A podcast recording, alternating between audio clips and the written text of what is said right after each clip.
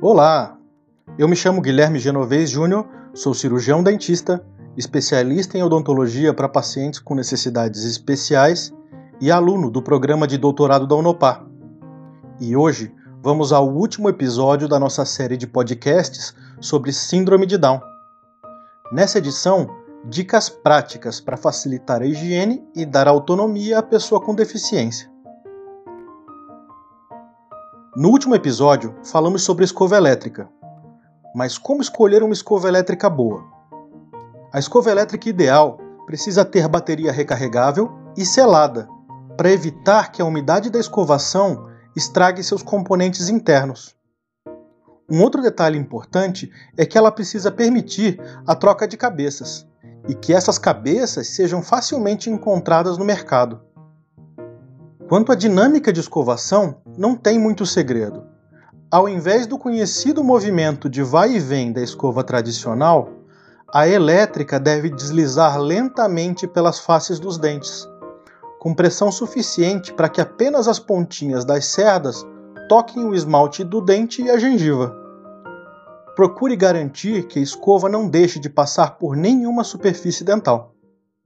O creme dental, ele deve sempre conter flúor, e para não haverem dúvidas, lembre-se que a dose de creme dental varia de acordo com a idade do paciente e com a sua capacidade de cuspir, sendo que crianças com mais de 6 anos que têm capacidade de cuspir a espuma já podem usar a dose de adulto, que é mais ou menos o tamanho de uma ervilha.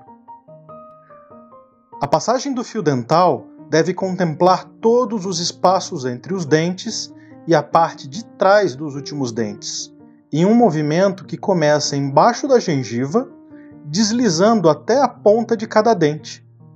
Os fios montados, ou floss picks comentados no nosso último encontro, permitem que o cuidador ou paciente execute essa tarefa com apenas uma mão. Evite o uso de enxaguatórios bucais que não tenham sido indicados pelo dentista, principalmente se o paciente ainda não souber cuspir. Para criar bons hábitos de higiene, lembre dessas dicas. Os cuidadores são sempre o melhor exemplo. Não deixe de escovar os seus dentes e procure transformar esse momento em algo divertido. Institua hábitos de higiene da boca após todas as refeições, desde antes de nascerem os primeiros dentinhos. Procure fazer a higiene da boca em frente a um espelho permitindo que a criança veja cada etapa acontecer.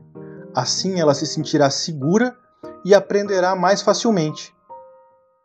Aproveite o momento da escovação para inspecionar a boca da criança, procurando por manchas ou cavidades nos dentes e sangramentos ou alterações na gengiva. Se a criança não coopera com a escovação, converse com seu dentista. Existem estratégias para facilitar a higiene que variam de acordo com cada caso. Bom, eu vou ficando por aqui. Espero que você tenha gostado das nossas dicas. Em breve, mais informações nesse mesmo canal.